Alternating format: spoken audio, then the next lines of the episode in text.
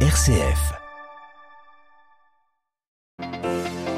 Poursuite à Rome de la dixième rencontre mondiale des familles sur le thème La famille, vocation et chemin de sainteté. Parmi les participants, un couple de Français. Il est responsable de la mission Cana, mission pour les couples et les familles de la communauté du chemin neuf. Témoignage à suivre au début de ce journal. Dans l'actualité internationale, la guerre en Ukraine qui a débuté il y a quatre mois aujourd'hui. Les combats se concentrent toujours à l'est. Ce vendredi, les troupes ukrainiennes ont reçu l'ordre de se retirer de Severodonetsk dans le Donbass. À la une de ce journal également, l'urgence humanitaire en Afghanistan, deux jours après le séisme qui a fait plus de 1000 morts. Les talibans demandent l'aide de la communauté internationale. Et puis nous irons au Burkina Faso où deux zones ont été créées dans le nord du pays pour y concentrer la lutte antiterroriste. Le pays du Sahel qui est toujours très déstabilisé par la violence djihadiste. Radio Vatican, le journal Olivier Bonnel.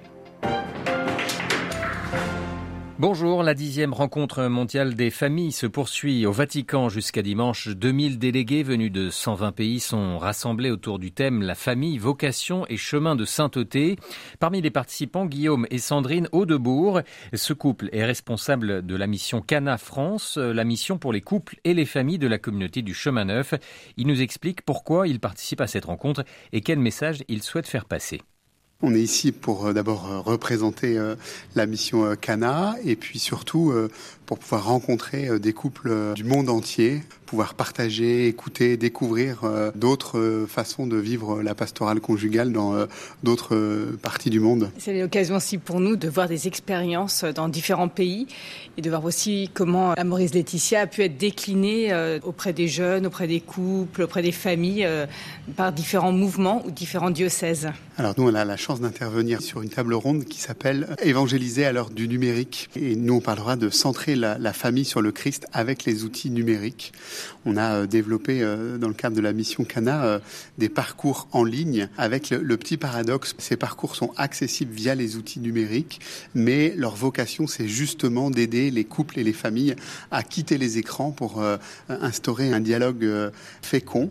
Et puis, l'importance de ce continent numérique comme un continent à évangéliser ne pas avoir peur, mais vraiment l'utiliser pour tout ce qu'il peut apporter pour rejoindre les familles dans leur quotidien. Guillaume et Sandrine Debourg au micro d'Adélaïde Patrignani. Les différents temps de cette rencontre mondiale des familles sont retransmis avec commentaires en français depuis notre site vaticannews.va. Vous pourrez également suivre la messe de clôture de cet événement célébré samedi en fin d'après-midi par le pape François. Ce sera à 18h30. Une cérémonie à suivre également en direct sur notre page Facebook.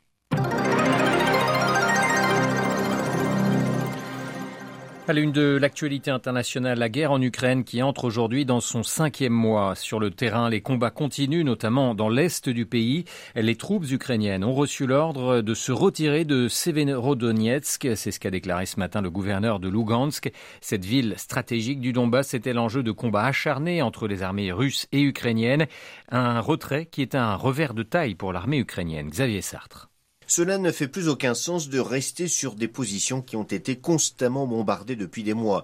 C'est ce qu'a expliqué le gouverneur de Lugansk pour justifier le retrait des troupes ukrainiennes de Severodonetsk. Retrait synonyme de victoire pour les Russes qui, depuis des semaines n'ont cessé de déverser des tonnes de bombes sur cette ville clé du Donbass et détruite à 90%.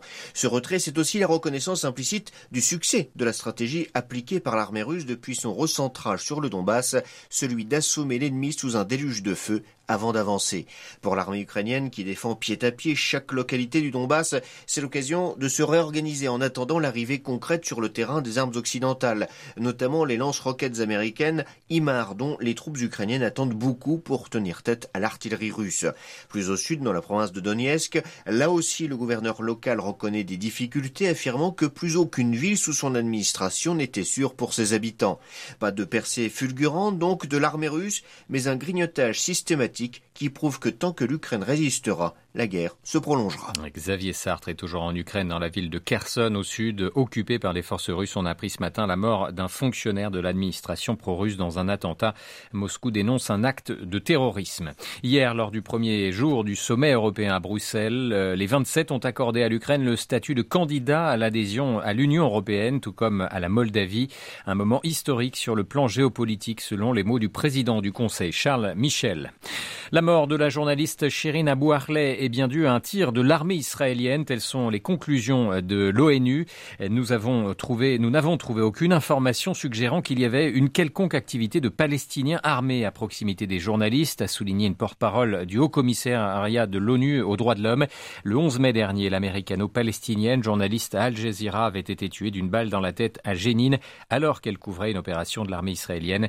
Sa mort avait provoqué une forte indignation dans le monde arabe. En Afghanistan, le séisme qui a frappé les provinces de Khost et de Paktika dans l'est du pays, près de la frontière pakistanaise, mercredi, a fait plus d'un millier de morts. Les opérations se concentrent désormais vers l'acheminement de l'aide humanitaire dans des régions très enclavées. Les talibans ont dû demander l'aide de la communauté internationale. La correspondance régionale d'Emmanuel Derville. Avec la catastrophe qui frappe l'Est afghan, le régime des talibans tente de profiter de l'occasion pour desserrer son isolement. Le porte-parole de leur ministère des Affaires étrangères a appelé les pays étrangers et les organisations non gouvernementales à envoyer de l'aide, aide qui pourrait en partie transiter par les talibans. Les islamistes ont remis en marche des hélicoptères de l'ancienne armée afghane et concentrent leurs efforts pour apporter des vivres et des produits de première nécessité dans les villages frappés par le séisme. L'Inde, qui avait fermé son ambassade à Kaboul après l'arrivée au pouvoir des talibans, a fait un pas vers la réouverture de sa représentation. Elle a envoyé une équipe pour coordonner l'aide humanitaire indienne depuis l'ambassade. La population tente de s'organiser comme elle peut. Elle a monté des tentes en guise d'abri alors que le séisme a détruit de nombreuses maisons. L'acheminement des secours est rendu compliqué par la mauvaise qualité des routes.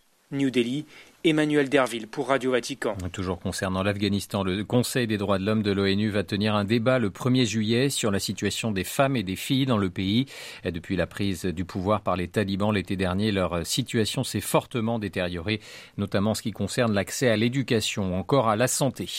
Une visite surprise ce soir à Téhéran, celui du chef de la diplomatie de l'Union européenne, Joseph Borrell. Il vient dans la capitale iranienne pour tenter de relancer les pourparlers sur le dossier nucléaire qui sont bloqués depuis plusieurs mois. Joseph Borrell qui devrait s'entretenir notamment avec le chef de la diplomatie iranienne. Près de 2000 migrants ont tenté de pénétrer dans l'enclave espagnole de Melilla, située au Maroc. 130 d'entre eux y sont parvenus selon la préfecture locale. Les autres ont été arrêtés par les forces de l'ordre espagnoles. Les migrants proviennent des pays d'Afrique subsaharienne.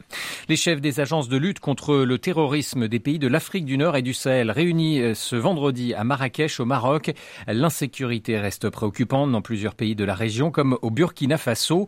Deux zones d'intérêt militaire viennent d'être créées dans le nord du Burkina Faso pour y mener des opérations antiterroristes. En quoi consistent ces zones? L'éclairage de Mahamadou Sawadogo, il est chercheur spécialiste sur les questions sécuritaires, sécuritaires au Burkina Faso. Cette mesure prévoit une interdiction absolue de tout mouvement ou toute activité dans ces zones d'intérêt militaire. Ça veut dire que c'est des zones où des opérations intenses vont être menées, que les forces de défense de sécurité vont essayer de prendre le contrôle pour pouvoir installer des populations. Ça va impliquer un déplacement de toutes les populations qui sont situées dans ces zones afin de permettre que les opérations soient menées en toute sécurité à l'égard des populations. À l'allure où vont les choses, je pense que c'est une solution assez pratique parce que si on doit lutter pour tenir compte aussi de la protection des populations civiles, des droits humains. Avec la présence des populations, ça rend difficile les opérations militaires. Le Burkina Faso seul n'a pas les moyens de mener cette lutte. Aucun pays d'ailleurs. Il va falloir compter sur le concours non seulement de la communauté internationale, mais aussi surtout de ses voisins. Vous avez parlé de la zone de délimitation militaire. Vous voyez que c'est une zone qui est transfrontalière avec le Bénin et le Togo à l'est et au Sahel qui est frontalière avec le Mali. Ça veut dire qu'il va falloir impliquer forcément les autorités maliennes, les autorités togolaises et béninoises pour pouvoir avoir des résultats probants. Sinon, ça va être peine perdue parce que les groupes iront tranquillement se reposer au nord de ces pays-là. Et lorsque l'opération va être finie, ils vont tranquillement revenir. Des propos recueillis par Myriam Sandouno. Et puis avant de refermer ce journal, sachez que le secrétaire d'État du Saint-Siège est à Marseille aujourd'hui pour la première fois. Le cardinal Paroline qui préside en ce moment la messe du vœu des échevins dans la cathédrale de la Majeure aux côtés de l'archevêque de Marseille, Monseigneur Aveline, et du nonce apostolique en France. En cette solennité du Sacré-Cœur, le cardinal Paroline est venu honorer une tradition tricentenaire, le vœu des échevins prononcé donc il y a 300 ans afin d'éloigner la peste. Nous entendrons monseigneur Aveline, l'archevêque de Marseille, ce soir dans notre dossier.